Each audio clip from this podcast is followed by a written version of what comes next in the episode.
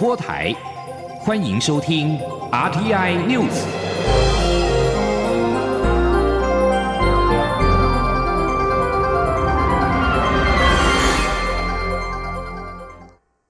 各位好，我是主播王玉伟，欢迎收听这节央广主播台提供给您的 RTI News。今天是二零二零年十一月六号，新闻首先带您关注美国总统大选。在美国总统川普阵营传出将在内华达州提出诉讼之后，川普五号推文表示，将对最近民主党候选人拜登声称胜出的州全面提出法律挑战。他在另一条推文当中也宣称，已经赢得关键的宾州。自从四号在白宫发表谈话认定胜选至今，川普已经一天半没有在媒体前露面。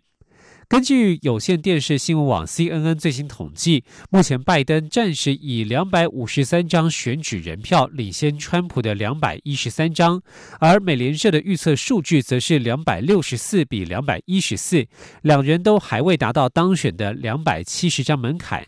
宾州有二十张选举人票，而目前川普在宾州的领先大幅下降，由一度领先拜登五十万票，大幅缩减到十万八千票左右。如果失去宾州，川普将确定连任失败。川普推文表示，将对拜登最近声称赢下的州采取法律行动，透过法律挑战选民和选举舞弊。川普指称有大量证据，大家查看媒体即可。但密西根州索赔法院已经作出裁决，驳回川普所提的暂停计票诉讼。川普还表示，最后他将会胜选。不过，这条推文随即被推特标记为有争议。拜登四号在密西根州、威斯康星州后来居上，与川普在选举人票上的差距也因此拉开。目前包括了宾州、内华达州、乔治亚州、亚利桑那州、北卡罗来纳州与阿拉斯加州的选票都尚未开完。美国总统大选选情焦灼，欧洲派遣的官选团指出，这次选举没有舞弊情势。川普指控对手做票没有根据。即使部分摇摆州完成计票作业，接下来可能还会有许多诉讼，而且不排除整个州重新计票的可能性。等到这些程序全部走完，总统大选才算真正结束。而目前看来还会再拖下去，因此官选团将继续留在美国观察。而华尔街股市连续四天收红，投资人断定，即使白宫可能由拜登当家，但是在共和党有望继续掌握联邦参议院的情势之下，政策不至于出现伤害到企业获利的重大变动。道琼工业指数今天中场上涨了五百四十二点五二点，收在两万八千三百九十点。标准普尔五百指数上涨了六十七点。收在三千五百一十点，以科技股为主的纳斯达克指数晋阳三百点，收在一万一千八百九十点。美国总统大选之后，要怎么观察美国官方的有台程度？在十一月五号一场央广所举办的选后座谈会上，专家学者提出八大指标作为判断依据，包括美方是否持续在对台军售进行当中的合作项目是否持续，此外驻台与来访官员的层次是否提高，美台之间的贸易谈判是否启动等等，都可以判断有台程度的重要观察指标。前天央广记者陈文蔚的采访报道。美国总统大选计票至今，胜负仍难分宣制。但对于台湾，川普政府过去采行有台策略，即便民主党拜登也在选前盛赞台湾是美国最亲密伙伴，美方未来有台程度也备受国内民众关注。中央广播电台五号特别举办美国选后台湾的座谈会，探讨美国选后台湾在国际间地位与局势的可能走向。针对美方是否延续有台政策，台湾国际法学会副秘书长林廷辉认为，近年来台湾在全球地位的重要性提升已经是共识，但并不必然是中国的因素。林廷辉说：“台湾地位提升的话，是本身自己的问题哦，本身自己的提升，而而跟为了要打中国，然后把台湾地位提升，这这是两个思维模式嘛？所以我觉得我们还是要强化一下，是台湾自己本身的呃价值在哪里。”林廷辉认为，台湾的重要性是否能持续提升？怎么判断挺台力道？他认为有八大指标可以观察。首先就是美国国会对台七大法案在新国会能否继续被提出，其次是军购案能否延续。林田辉表示，虽然美国在选前通过出售 MQ 九无人机给台湾，但这些多属反制性，后续还包含是否愿意持续协助空军跟海军的太旧换新。此外，虽然近期微软、Google 等对台投资建制资料中心。未来还可观察是否能继续强化或配合国防与航太产业的投资。再来则是台美互动层级是否能更为提高与延续，尤其是美国在台协会 AIT 处长可能明年任期将届满，可关注 AIT 处长人选的背景与层级，也就是人选能与总统对话，相当重要。第六个指标则是要观察对中共的军事反制措施，特别是台海能否继续延续。第七项指标则是台美之间的贸易谈判是否愿意继续下去。第八个指标则是要观察对于台湾已经参加的国际组织相关人士案是否能力挺台湾提出的人选。出席这场座谈会的新新闻周刊副总主笔林庭瑶则再补充两点指标，也就是继川普当选后接了蔡英文总统电话让北京跳脚后，这次新总统是否会再接蔡英文总统祝贺电话以及应对。同时还可以观察美台是否能签署双边贸易协定 BTA，以及是否挺台湾加入跨太平洋伙伴全面进步协定 CPTPP 等贸易协定等。央广成为采访报道。而大选结果也牵动美中台三方关系的未来走向。在座谈会上，学者分析，如果中国执意拿一中做前提，短期内要恢复两岸对话很难，不容易。台湾国际法学会副秘书长林廷辉认为，不对话不代表不接触。接下来在国内比较会发酵的议题，应该会像十一月七号马英九基金会将举行的马习会五周年研讨会，而中国在今天也要办研讨会，目的是要刺激一下当前的执政党政府。当然，如此一来也会让气氛更加僵化与恶化。前总统马英九与中国领导人习近平于二零一五年十一月在新加坡会面，也就是马习会。中共规划在今天举办马习会五周年研讨会。我陆委会副主委邱垂正五号回应媒体询问时表示：“我们认为其本质就是对台统战，但台湾多数民意已经拒绝一国两制，中共必须认清这个事实。”前天记者王兆坤的采访报道。中共举办马习会五周年活动。陆委会副主委邱垂正表示，此举本质就是对台统战，想借重申一中原则的九二共识，企图要求我方接受其片面政治框架。邱垂正指出，北京当局提出的“习五条”将九二共识定义为两岸一中共谋统一，台湾多数民意已坚定拒绝一国两制，这是中共方面必须认清的事实。邱垂正说：“蔡总统在国庆谈话中已重申，两岸关系是双方共同的责任，中共领导人必须勇于承担。我们呼吁中共当局要务实面对现实，改变处理两岸关系的态度，本于尊重、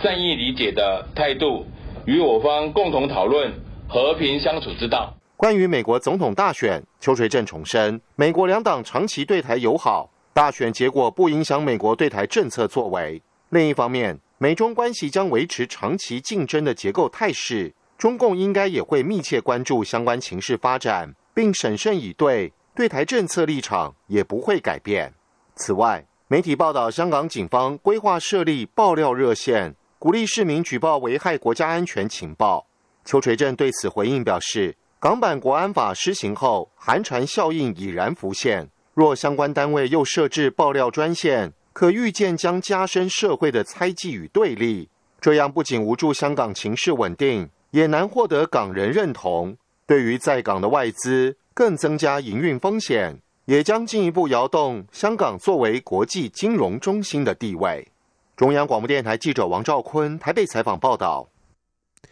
继续关心财经消息。中央银行五号表示，近期外资大买台股反向指数股票型基金 ETF，有干扰汇市之嫌，建议金管会适度管理。金管会政企局回应，会与央行进一步沟通了解，双方讨论之后将采取适当措施。央行表示，目前国内三档反向 ETF 外资持有比重各达百分之四十二、百分之八十以及百分之八十六，不仅过于集中，也迂回规避禁止炒汇的规定，进而干扰汇市。对此，金管会政企局回应：基于政府一体原则，央行若认为有需要配合或协助之处，金管会责无旁贷，会再与央行讨论审酌时，会综合考量商品的特性以及投资人权益保障。政企局官员表示，从 ETF 交易市场流动性的角度出发，希望可以适度分散，才有助于交易活络。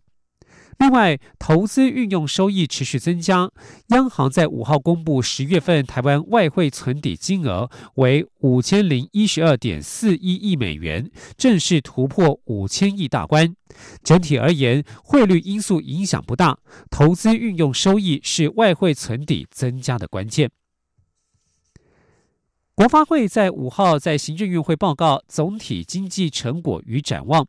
国发会副主委高新贵指出，民间消费、民间投资、出口等各项指标乐观，加上今年基期低，台湾明年经济成长率可以乐观看待。前天记者王维婷的采访报道。国发会五号在行政院会报告总体经济成果与展望。报告指出，纾困振兴措施及时到位，第三季餐饮零售转为正成长，工业生产出口明显增温，景气灯号连续两个月亮出代表景气稳定的绿灯，失业率及经济成长率也优于许多国家，代表政府政策有效发挥效益。展望未来，台湾内需动能可持续稳健，国内外机构皆预测台湾明年经济成长率介于百分之三点二到百分之。四点二之间，国发会副主委高先贵在行政院会后记者会上表示，由于今年基期低，加上民间消费、民间投资和出口指标乐观，因此明年 GDP 可乐观看待。高先贵说：“第一个就是在民间投资方面呢，我们认为呢，呃，有五个大概重要的支柱力量，可以让明年台湾的民间投资持续的成长哦。第一个就是那个半导体这个。”厂厂房的资本支出会持续的扩增，因为那个五 G 跟 AI 的这个推展。第二个，我想台商回流的趋势会逐步的落实，哈，台湾台商回台投资会逐步的落实。第三个呢，就是我们绿人的这些投资也会持续的扩建，然后五 G 的部件也会加速。另外一个就是我们围绕重建还有都根也会持续的进展。民间消费部分，高先贵表示，国内消费从第三季开始由负的百分之三点二六回升到百分之五点零九，加上明年台股基本面稳定，员工薪资会持续成长，预期明年国人国内消费会持续成长，可抵消国人在国外消费的负成长，应该可以由负转正。出口方面，高先贵表示，国内船产第三季海外需求回升，电子零组件与资通讯产品会持续受惠于五 G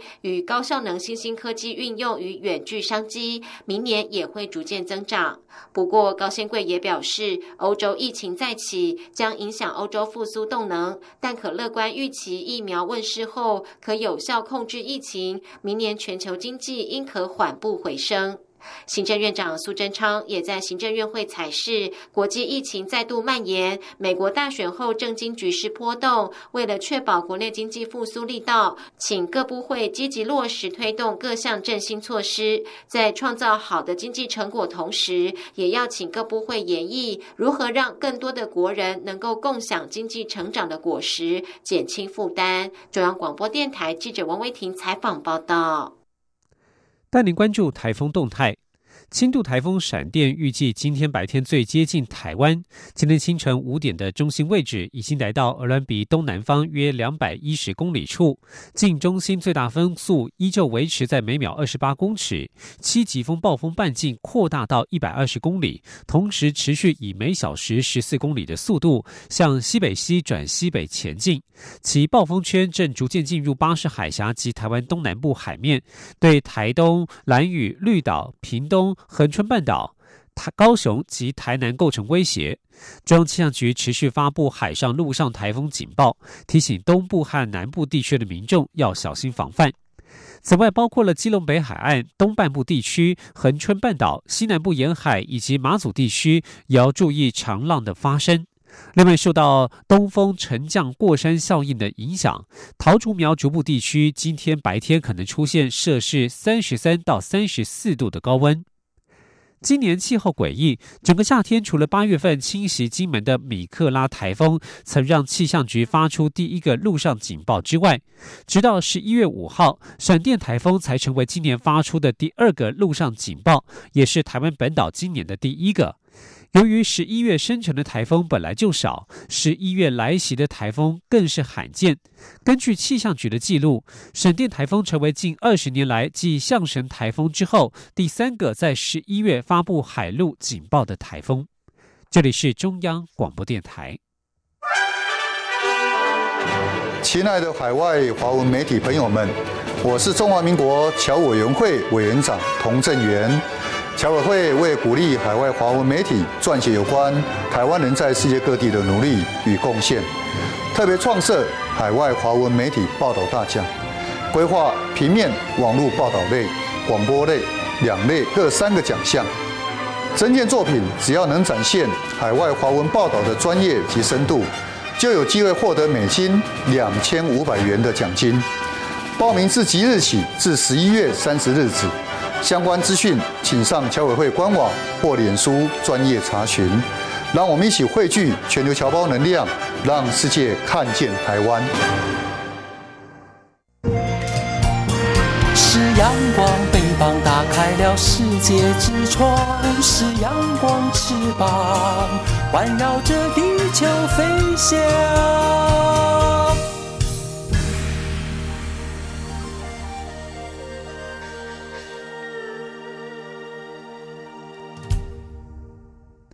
各位好，我是主播王玉伟，现在时间是上午的六点四十六分，欢迎继续收听新闻。立法院修宪委员会将启动宪改工程，若是顺利送出修宪案，最快可以绑二零二二大选举行。不过，现行公投法并没有修宪绑大选的相关规范。在野党立委主张公投法应该修法，制定配套措施，甚至明定公投绑大选的相关条文，修宪案才能与大选合并举行。不过，民进党立委认为，朝野应该先讨论出具有高度共识的修宪案，再研究是否另外立法来执行修宪公投才有意义。前天记者刘玉秋的采访报道。立法院成立修宪委员会，将启动修宪工程。若顺利送出修宪案，最快可与二零二二大选合并举行，力拼过关。不过，公投法修法后，明定每两年举行一次固定公投日，公投与大选脱钩，也仅规范一般公投案的举行。修宪公投即使依照宪法增修条文举行，也无修宪榜大选的相关规范。中选会主委李进勇曾坦言，修宪榜大选仍有法律不周。言之处，若来不及修法，恐需靠中选会的解释补充不足。民众党立委张其禄受访时主张，距离二零二二大选还有时间，中选会应尽早提出公投法修法，甚至制定修宪公投榜大选专法等配套，才能彻底解决现行公投法与修宪榜大选间的汉格。中选会他现在还是有时间。提出这样的这个修法的版本，解套这个，所以我们就是还是呼吁他，其实也可以做一些修正，那就会可以联动说，不然的话，那因为按照公投法，它本来它就是只有在那个固定时间里面，那它就是其实它理论上是等于是不是可以。去绑那些地方选举或大选。国民党立委李桂明给说，修宪案公投适用现行的公投法，但现行公投法明定固定公投日与大选脱钩。若立法院真的顺利送出修宪案，并想要与大选合并举行投票，公投法就必须修法，明定公投可以绑大选，这样修宪公投才能与大选一同举行，才有机会过关。不过，民进党立委周春米认为，朝野应先充分讨论出具有。高度共识的修宪案才是重点，交付公民复决时才有机会过关。届时再与中选会研议是否需要另立法令执行修宪公投才有意义。那到时候这个这部分是不是说需要再另外定一个呃修宪公投的法律去？这个可能来再来跟中选会讨论看看。就是我觉得不会说啊，我们要来跟公投放在一起就来修公投法。可能法律上的思考，我我比较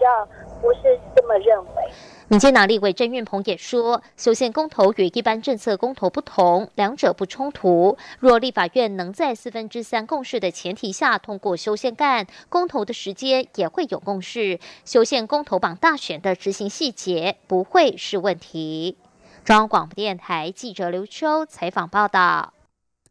持续关注司法议题。近年多起精神障碍者犯罪或判无罪，或是轻判，引发社会质疑。多名立委提案修法，大法官也将就性侵犯强制治疗无期限是否违宪作出解释。对此，法务部次长蔡必仲五号表示，要能够证明他们不会再伤人，才有出去的必要。他并且指出，在美国，被被告及辩护人不会随便用思觉失调或精神障碍来抗辩，就是怕关在精神病院的时间可能会比关在监狱的时间来得长。前天记者欧阳梦平的采访报道。立法院司法法制委员会五号审查刑法第十九条及第八十七条有关精神障碍犯罪者的判决及刑后处遇，多名立委提案将随机杀人或是服用毒品、酗酒等排除在不罚或减轻其刑之外，并有条件取消监护处分的五年期限。而司法官大法官会议则受理释宪申请，并在日前召开宪法法庭，针对现行性侵犯的强制治疗机制是否违宪进行言辞辩论。法务部次长蔡必仲在庭中说明法务部的立场，表示性侵犯造成的危险不能抽象讨论，要关到确定不会伤害别人才放出来。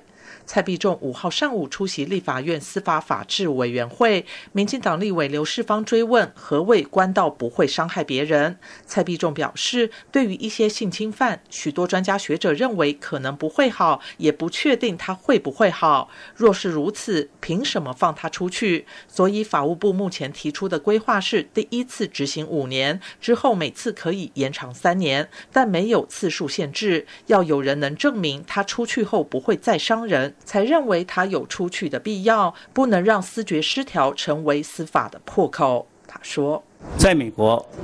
理性的被告啊，跟辩护人啊，他不会随便用思觉失调啊，或有什么精神障碍来抗辩，因为很可能他关在精神病院的时间会比关在监狱要长。所以，十九九十一条之一，这个就是。刑后的强制治疗啊，那么就是对于一些事实上我们多方的一个矫正跟医疗，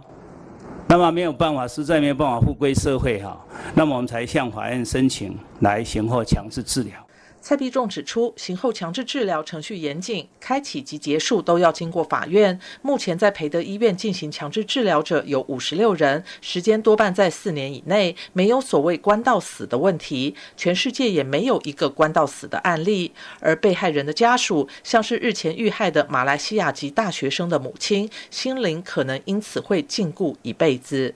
至于司法精神医院，蔡必仲表示，法务部和卫福部已有权责分工，也充分合作，正在进行各项筹设工作及相关配套。司法院秘书长林辉煌也表示，乐见司法精神医院的筹设。至于强制治疗是否要定定期限，司法院要静待大法官解释。中央广播电台记者欧阳梦平在台北采访报道。在医疗人权议题方面。病人自主权利法自去年一月上路，为了方便民众进行预立医疗照护咨商，台北市立联合医院推出到宅服务，民众只要向医院申请，专业的咨商团队就会到家服务，民众在家中就可签署预立医疗决定，为自己规划人生的最后一里路。前天央广记者刘品熙的采访报道。病人自主权利法是亚洲第一部保障病人自主权利的专法，已经在去年一月六号正式施行。该法的实施，让台湾病人的尊严善终权利又向前迈进一大步。民众可以到卫福部公布的医院，透过专业咨商签署预立医疗决定。今年由于 COVID-19 疫情，国人减少非必要前往医院的频率。为了服务更多民众，台北市率先推出在宅咨商。由台北市立联合医院专业医护团队到个案家中咨商，让民众在家就可以签署预立医疗决定书。台北市卫生局医事管理科长何淑安说：“原因主要是原因是因为他们居家医疗做很多，他们就想说，那因为他们居家很多对象都是弱势或者是行动不便的。”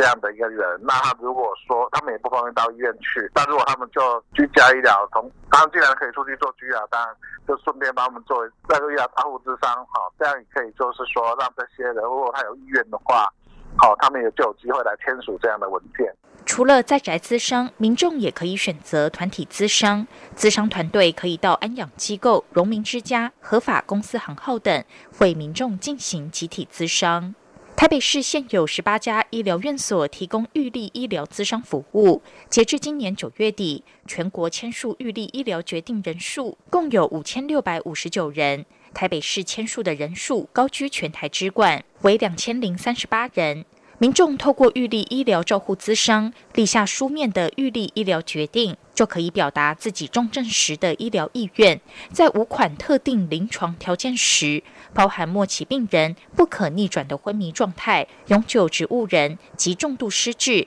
还有其他经中央主管机关公告的疾病，就可以选择接受或是拒绝维持生命治疗，以及人工营养及流体喂养。央广记者刘聘熙在台北的采访报道。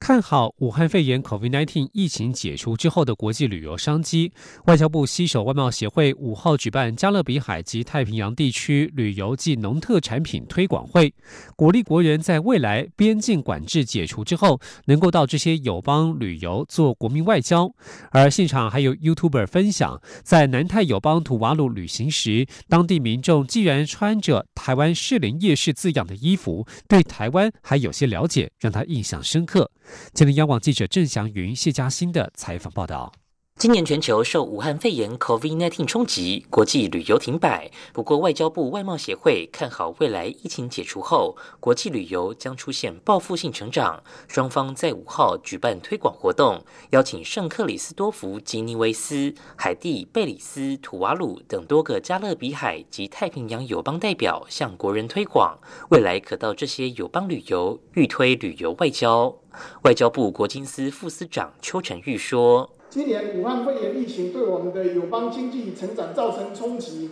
如果在做旅行业者未来可以加码规划前往友邦的旅游行程，相信一定能帮我们友邦的加速经济复苏，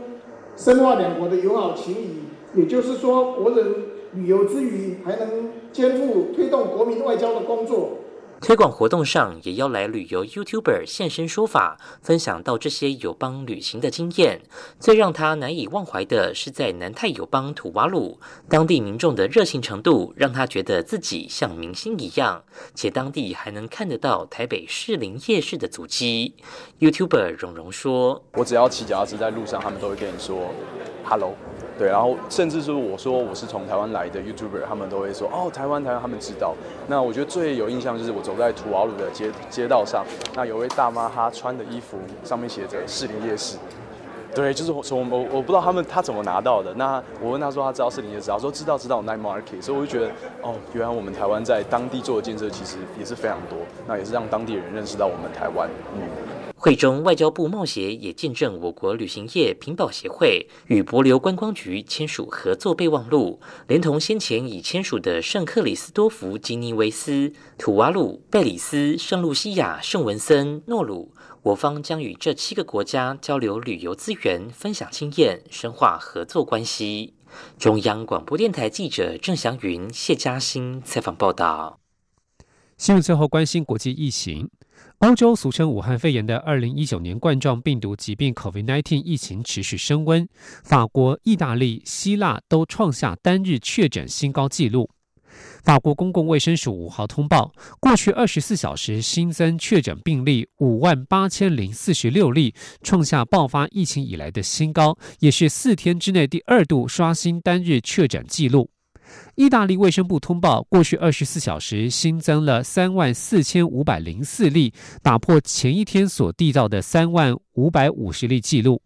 而希腊当局在五号刚宣布，将于七号实行第二次的全国封锁措施。不久之后，就通报新增确诊病例两千九百一十七例，缔造单日新高，超越四号从所创下的两千五百两千六百四十六例的记录。英国外交部五号表示，外交部长拉布在接触某位 COVID-19 确诊人士之后，目前正在自我隔离当中。